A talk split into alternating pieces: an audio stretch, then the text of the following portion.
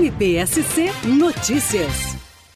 Essa homenagem da Associação Catarinense de Medicina simboliza a união de esforços da sociedade civil com o poder público e a iniciativa privada no combate à pandemia no nosso estado.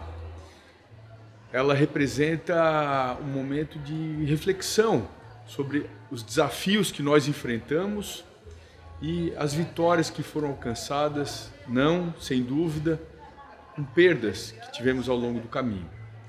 O papel do Ministério Público foi fundamental na construção de políticas públicas capazes de salvar a vida de catarinenses em conjunto com todas essas entidades e com o poder público aqui representados e homenageados nesta data, no Dia do Médico.